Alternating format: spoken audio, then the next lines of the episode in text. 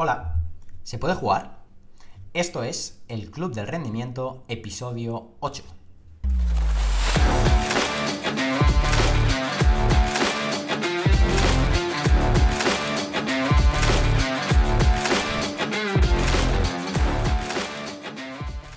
Hoy tenemos a Eva Aresté, una árbitra profesional de baloncesto, pero que además es ingeniera, compagina los dos trabajos. Así que eh, aquí rendimiento hay por un tubo. Normalmente ella es la que pone orden y, lleva el silbato. Hoy voy a llevarlo yo. Voy a ponerle un poquito contra las cuerdas y mm, veremos qué pasa. Así que hoy le conoceremos un poquito mejor. Eva Aresté, ¿qué tal? ¿Cómo estás? Buenas tardes, Albert. Qué ilusión, eh, sobre todo, estar invitada en este octavo capítulo eh, y después de haber visto los invitados anteriores, pues sobre todo espero estar a la altura de, ellos. Y, bueno, me ha hecho mucha ilusión que además uno de ellos es amigo mío, o sea que bueno, me hace, me hace mucha ilusión sobre todo poder compartir un rato contigo. Y, nada, espero que tus preguntas no, no, sean demasiado salvajes, que me dan un poco de, un poco de miedo. Bueno, yo intentaré sorprenderte, pero sobre todo te voy a intentar meter un poco de caña, porque tú eres una tía valiente que le va a la marcha. Y hoy las técnicas las, las voy a pitar yo. Ah, está bien. Siempre, siempre he querido decir esto. Está bien. Que quede claro que la última boda que estuve hace un par de semanas pité una técnica en la. me tocó hablar en público y pité una técnica, que lo sepas. o sea que estoy acostumbrada. Y claro, tú combinas estas dos actividades que ya dejas claro que tu profesión es la ingeniería, que el arbitraje es un hobby, aunque bueno, uh puede ser un, trabajo en cuanto a que, ingresas dinero por ello. Eh, el hecho de dedicarte solo a ello o combinar las dos cosas, ¿tiene beneficios o tiene problemas? Porque hay mucha gente que sí que se dedica solo al arbitraje, ¿no? Que en vez de hacerlo con un hobby como tú, pues directamente lo hace su trabajo principal y ya. Bueno, es muy respetable, cada uno elige lo que quiere hacer en, su vida y creo que son momentos y son etapas, ¿no? Pero en mi, en mi caso tuve la oportunidad de poder, o sea, de poder compaginarlo ya desde el principio y, bueno, y por eso he podido y puedo estar donde arbitro actualmente. Pero si el trabajo no me lo permitiera, eh, yo no arbitraría. Es decir, eh, mi prioridad número uno es el trabajo y, y, bueno, que cada uno haga la elección que quiera. También hay que destacar que es un deporte físico, entonces eh, en algún momento la carrera física se acaba. Es decir, cada uno, dependiendo de cómo se encuentre físicamente, pues los 40, 50, 60 da igual. Pero, claro, eh, una persona normal tiene que trabajar hasta los 67 años actualmente, si no, si no lo, alargan más. ¿no? Entonces, bueno, ah, mi decisión siempre ha sido eh, priorizar el trabajo y, como no he tenido la oportunidad de solo eh, arbitrar, porque creo que es bastante mm, complicado en mi sector, es decir, no me veo entrando a trabajar con 40 años en el sector de la, de la ingeniería, entonces, pues bueno, ah, siempre he priorizado una cosa y la he podido compaginar, cosa que para, mí me siento una afortunada a día de hoy.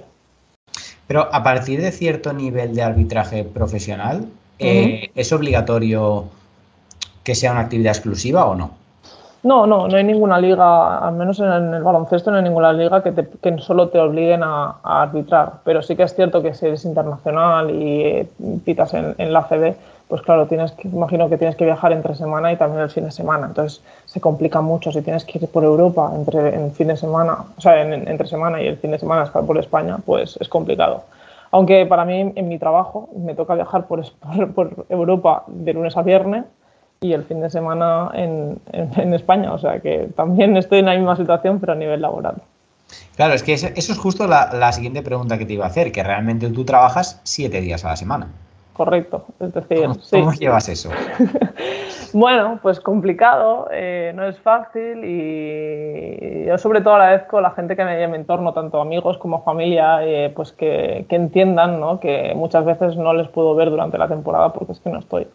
Entonces, y ahora mismo me viene un proyecto por delante a nivel laboral que va a ser aún, aún peor, ¿no? Porque me va a tocar viajar por, por Europa y entonces, pues bueno, eh, eso me supone un reto personal. Y entonces también, bueno, compatibilizarlo con la LEP es bastante difícil porque, no sé si lo sabes, pero la LEP, muchos partidos se juegan los viernes por la tarde.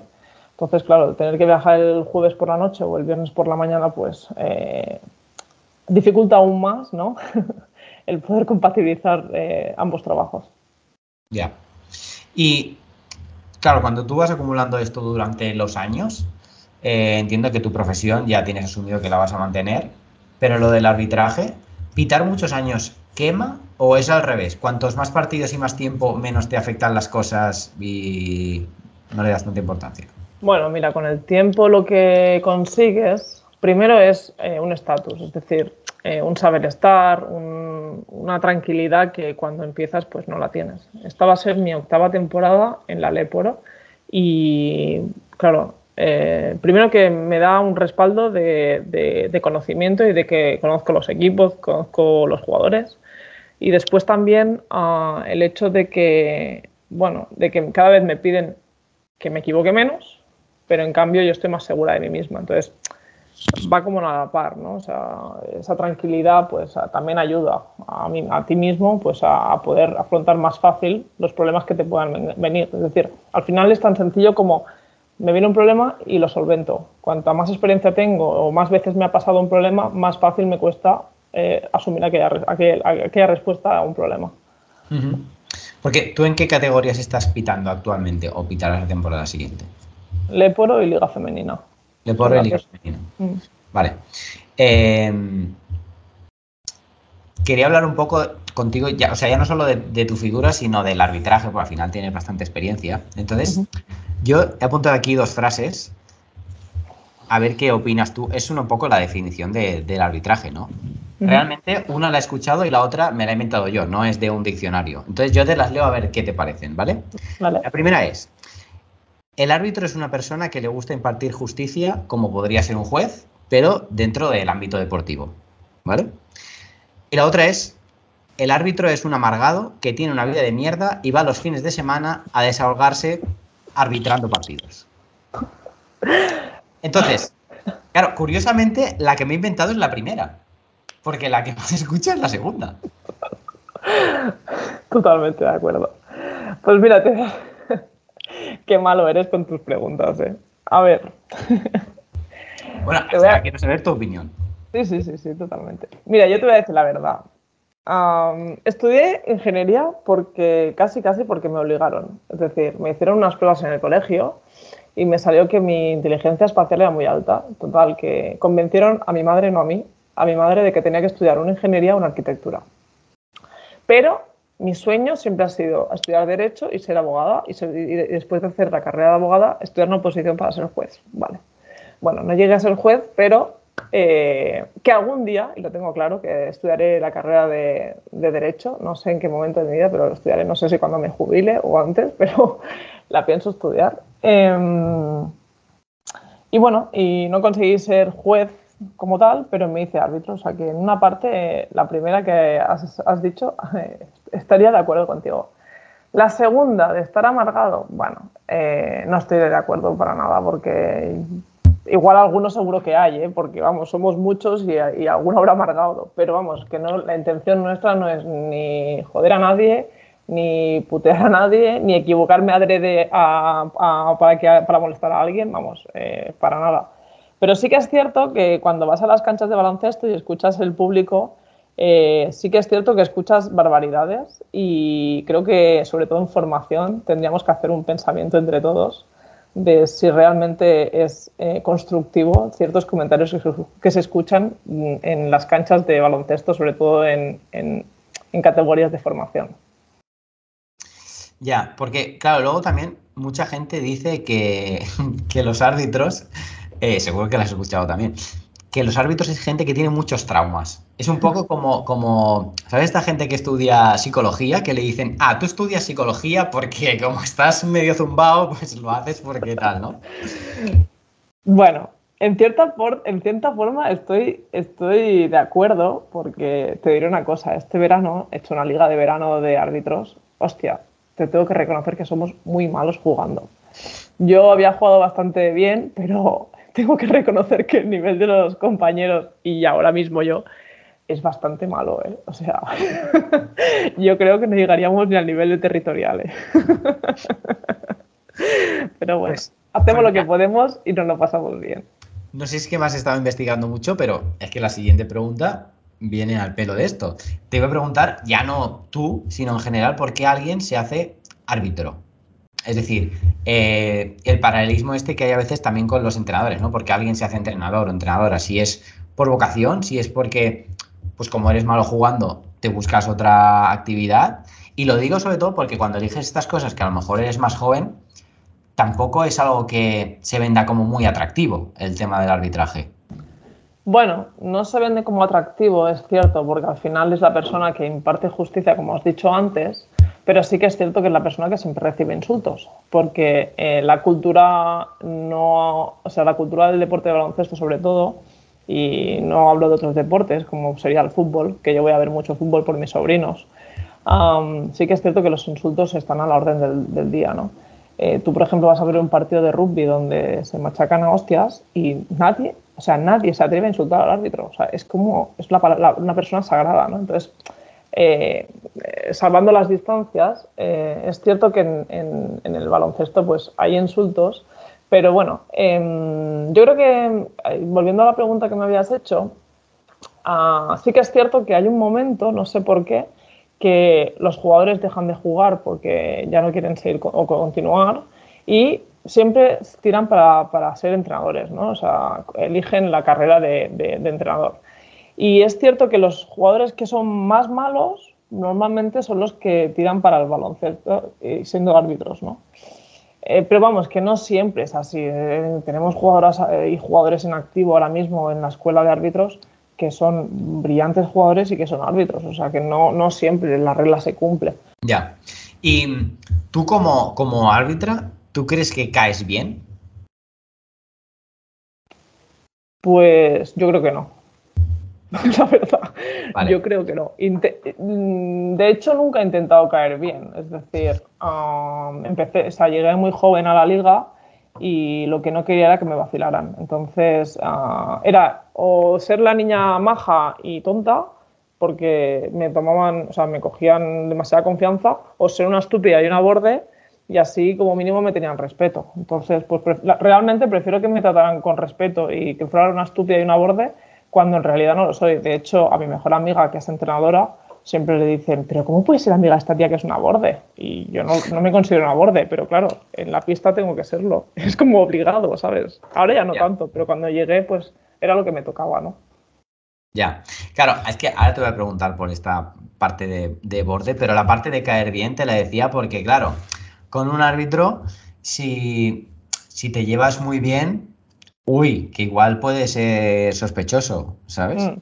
Que a veces no sé si es más fácil caer mal ya directamente, porque así es como que no te dicen que tienes ningún interés y ya está.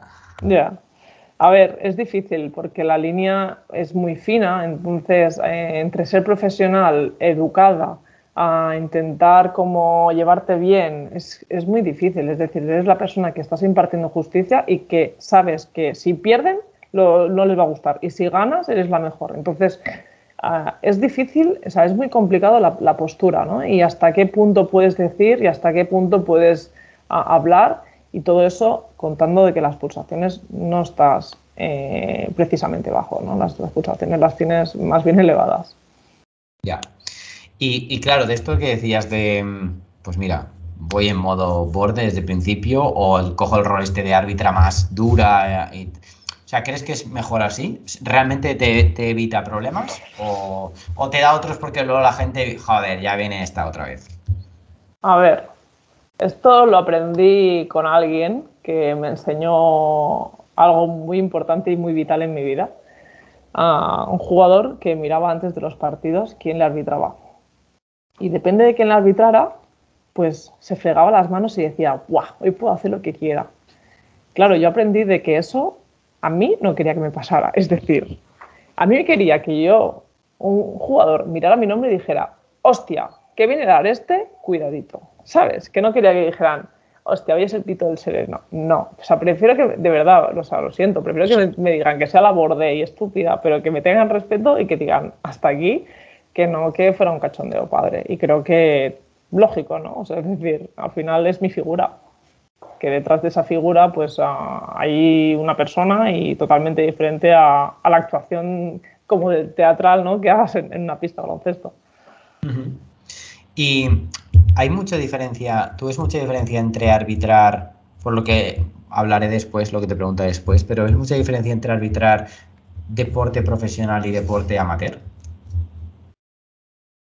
Ah, sí, la diferencia es bastante grande. Al final, eh, profesional, la gente trabaja y es su trabajo y por tanto es muy importante una falta, o sea, una equivocación tuya eh, les puede repercutir mucho. Entonces, a una, una canasta mal dada o no sé, cualquier equivocación, la que sea, ya sea una falta, ya sea una interposición, lo que sea, es igual, lo que, lo que arbitres les puede afectar mucho. Entonces, ellos también intentan tener una buena relación contigo. No te estoy diciendo que seamos amigos, pero sí una relación cordial.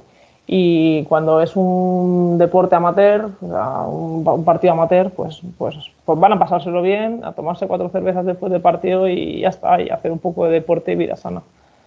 Ya. Y a un nivel eh, similar, o por ejemplo, tú que pitas en Leporo y en Liga Femenina, ¿hay diferencias a la hora de arbitrar un partido masculino o femenino o no?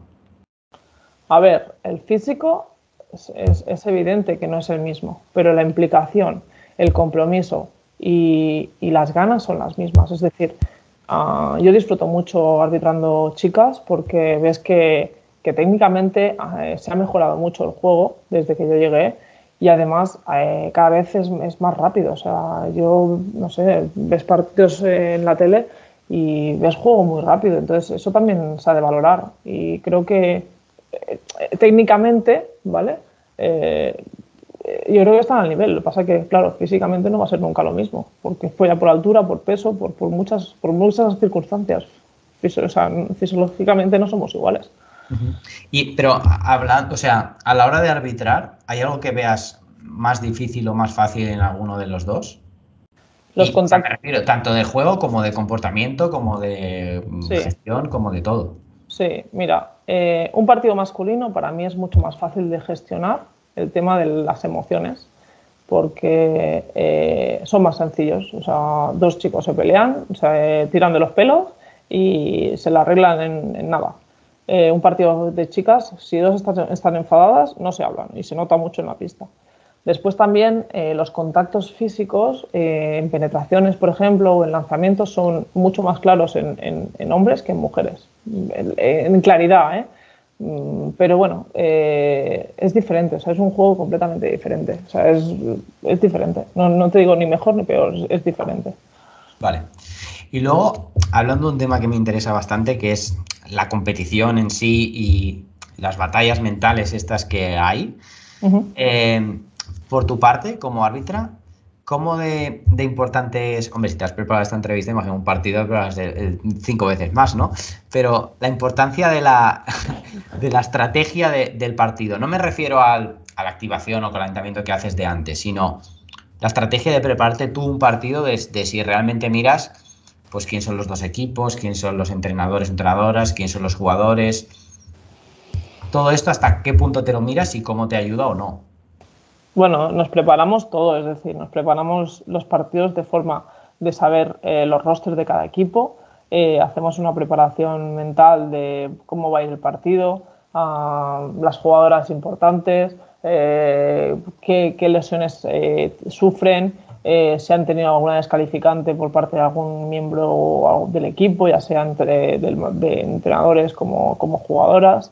Eh, hacemos una preparación de todo. Es cierto que un partido no, se, no puede, por ejemplo, ¿no? si hay algún jugador líder, pues sí que hay que intentar pues, mediar con él, porque a veces, eh, no sé, el capitán te puede ayudar, porque al final es la persona que en pista pues, te puede echar un cable.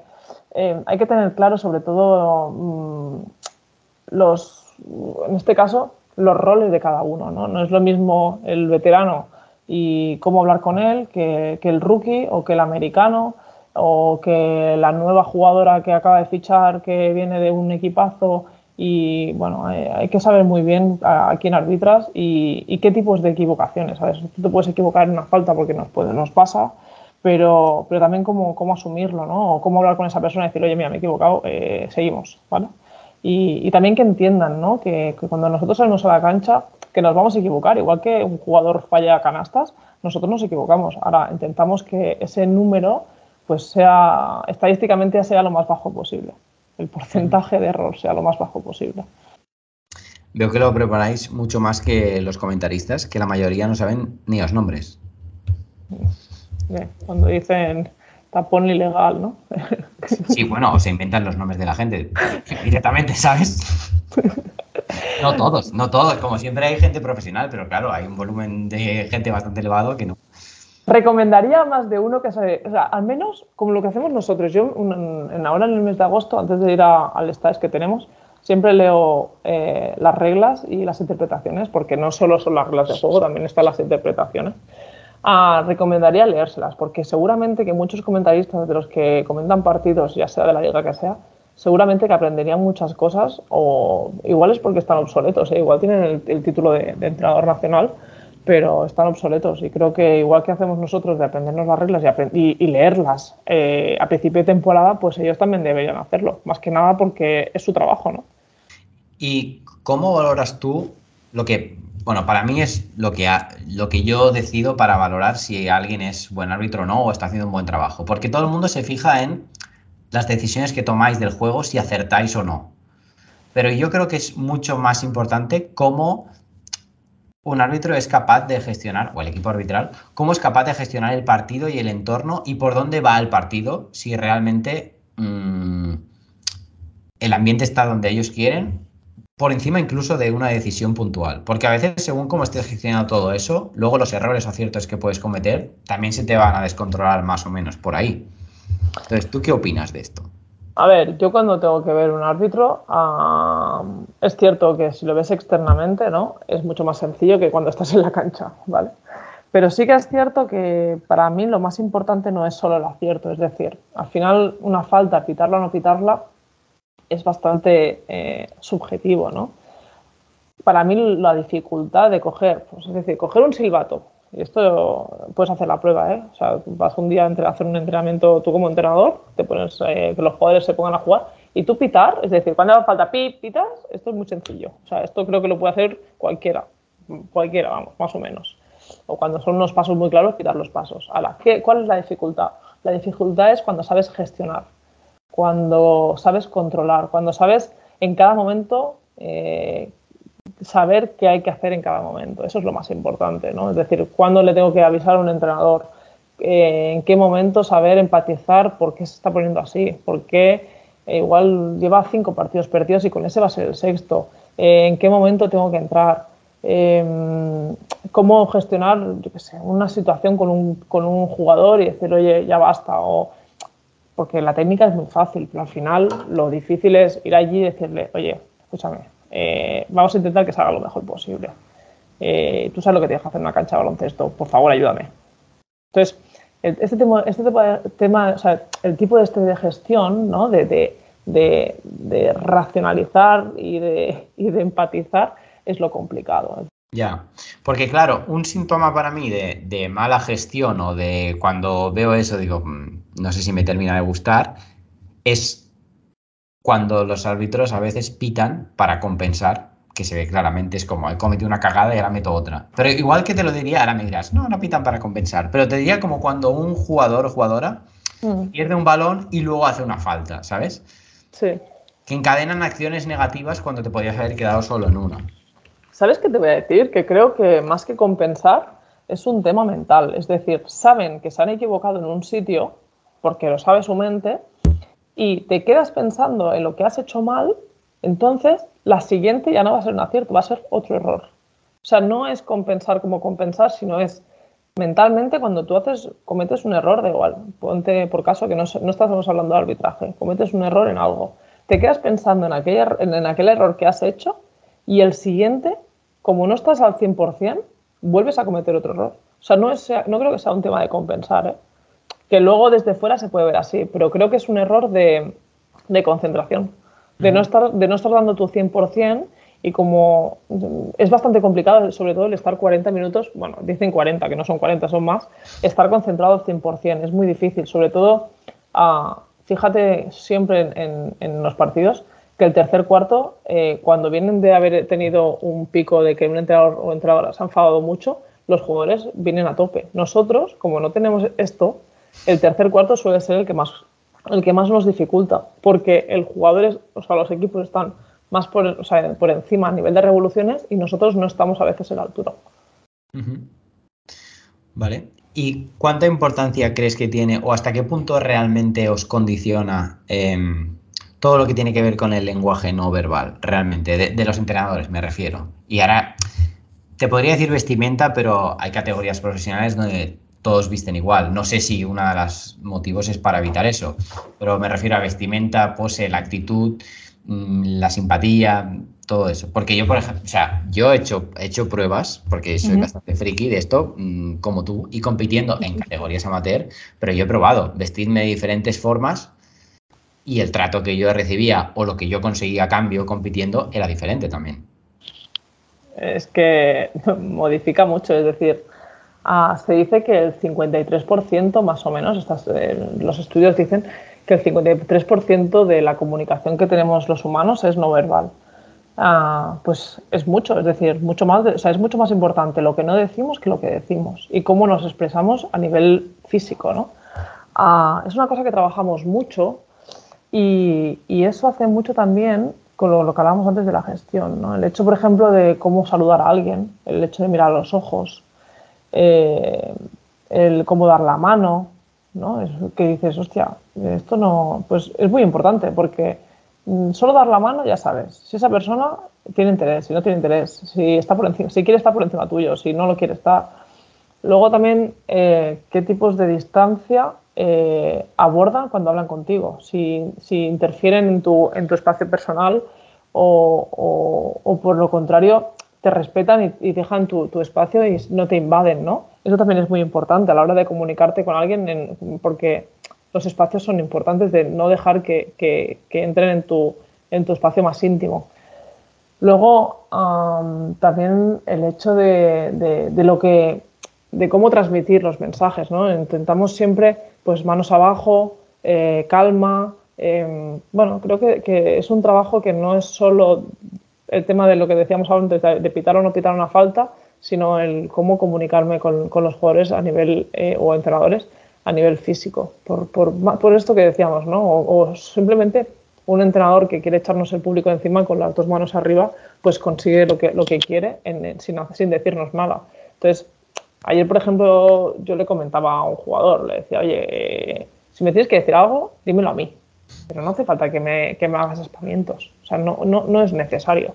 ¿Qué piensas? ¿Que no, que, no, ¿Que no sé que me he equivocado? Claro que me he equivocado, estoy en pretemporada y he pitado una mierda de falta, pero, pero escúchame, que, igual que me equivoco yo, te equivocas tú. Digo, o sea, yo se le dije, mira, creo que has fallado tú más canasta que yo errores en, pitadas. Entonces, no vamos a entrar en este juego porque igual creo que gano, ¿sabes? Entonces, también que entiendan, ¿no? Que somos humanos y que, y que pues, se puede hablar con nosotros y que convivimos con el error, que eso tienen que, tenerlo claro. ¿Y alguna vez han intentado sobornarte? Ah, no. Y tampoco me dejaría.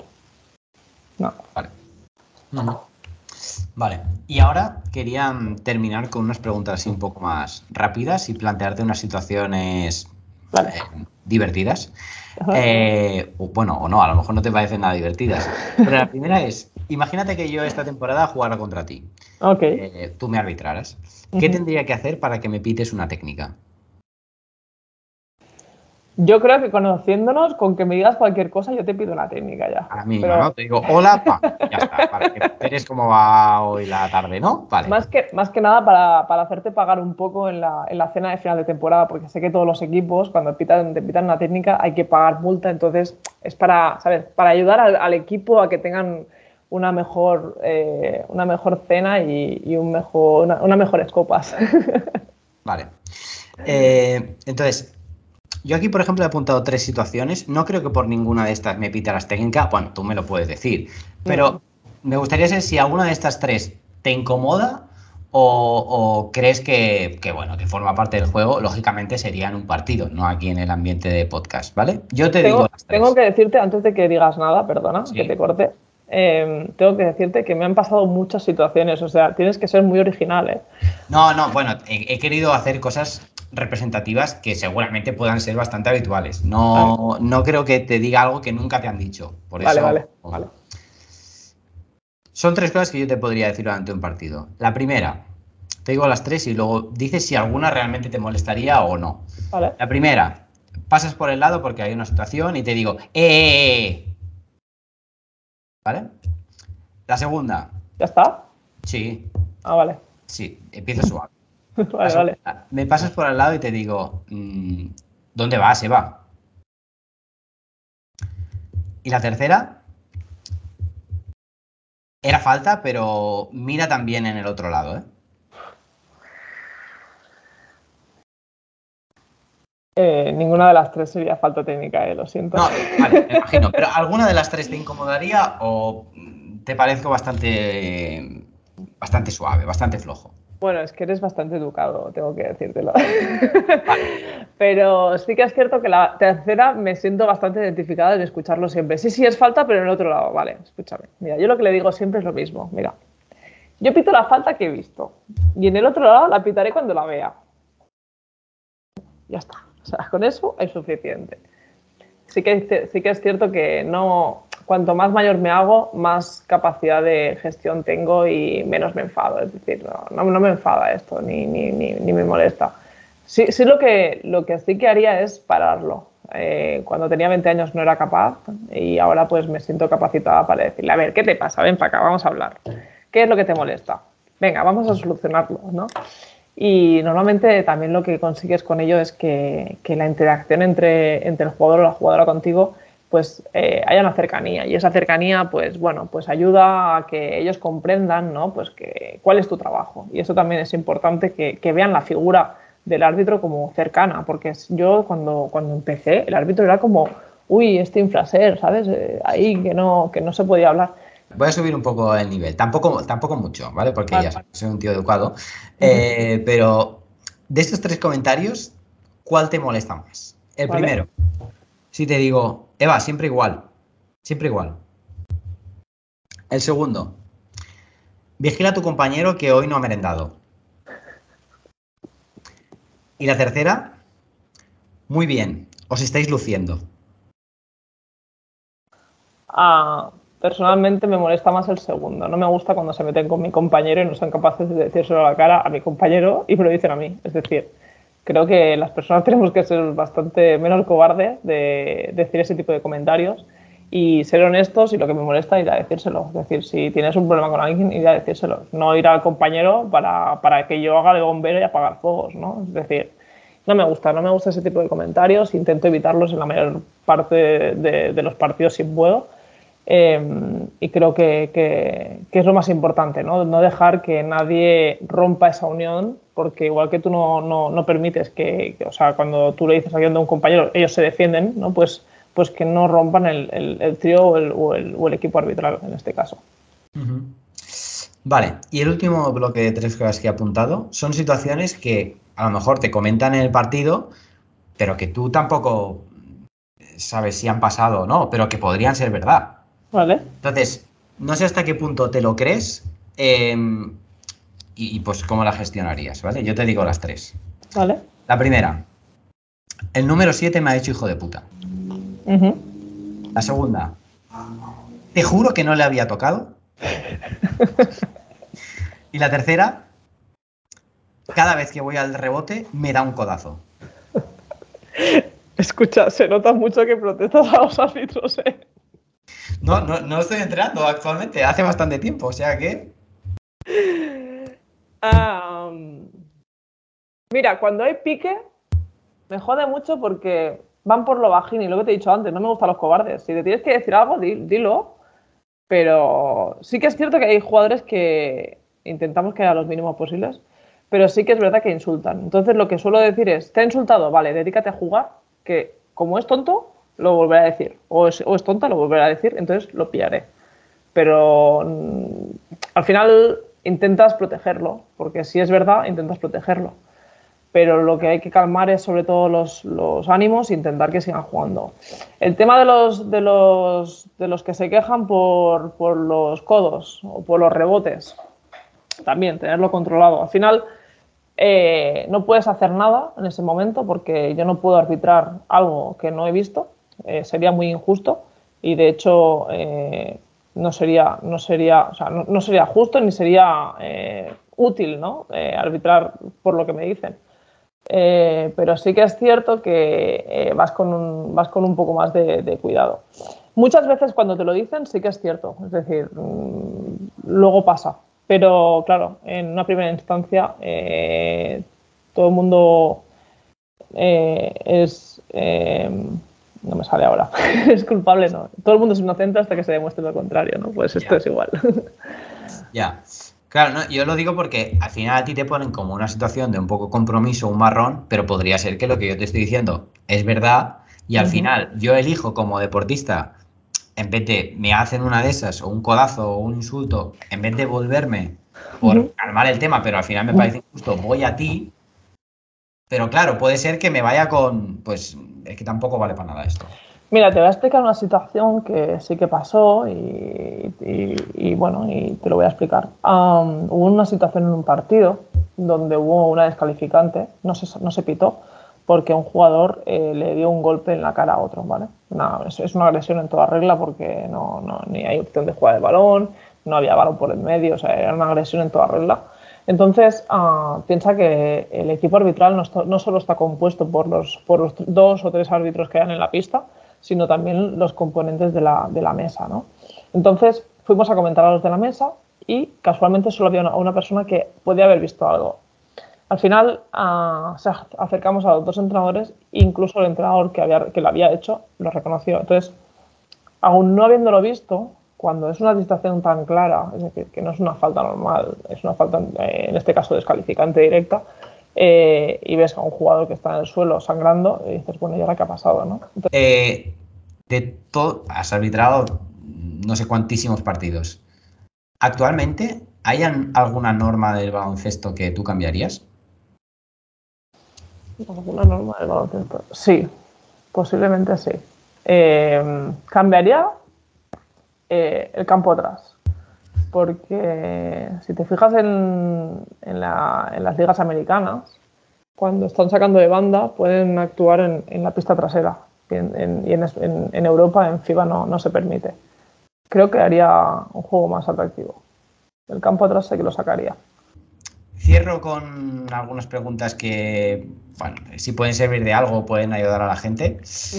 Con tu experiencia, la primera es, ¿qué le dirías a alguien, seguramente sea alguien joven, que podría ser cualquiera, pero ¿qué dirías a alguien joven que le gustaría ser árbitro o árbitra, pero que le da cosa porque al final, pues, no sé, le da miedo, le da respeto, lo ve muy difícil, ve que al final te comes muchas mierdas para las cosas guays que igual también están, pero no se ven o no se hablan tanto de los beneficios. ¿Qué le dirías? Pues le diría que, que si lo siente, que le gusta, que lo haga. Porque al final, eh, como cualquier ah, cosa en la vida, ya sea trabajar o deporte, eh, creo que tiene que ser algo innato, que te guste porque, porque disfrutas de lo que haces. Y sobre todo tener compromiso en lo que se hace. Eh, creo que es muy importante el, tema del compromiso, porque si no haces las cosas con, compromiso y con ganas, la actitud es muy importante. O sea, actitud y compromiso, lo más importante. ¿Y qué le dirías a alguien que, es un apasionado de su deporte seguramente y tal, pero que ya de entrada te va a decir, no, es que yo los árbitros mm, los odio, o sea, de entrada ya da igual, o sea, todo mal. Pues le diría que cogiera un silbato y que pruebe de hacerlo, a ver si lo, le odia, los odia tanto o, ve la dificultad de hacerlo. a mí tampoco, por ejemplo, no podría ser médico porque no me gusta ver sangre y los admiro, ¿no? Porque poder hacer, depende de qué operaciones, me parece admirar y admiración pura y dura. Entonces, para poder criticarlo hay que saberlo, o sea, hay que, hay que, hay que hacerlo. Entonces, recomiendo hacerlo y si no te gusta lo dejas, pero al menos probarlo para ver la dificultad. Es muy complicado. Al final eh, es lo que hablábamos antes, gestionar eh, personas, eh, tratar con ellas, depende de cuáles, pues viene de su padre, de su madre, entonces, pues bueno, no es, no es fácil. Muy bien, pues ya estaría, has estado cómoda, tampoco ha sido tan malo, creo. no. Muy bien. Eh, nada, agradecerte mucho la charla, creo que ha sido muy interesante.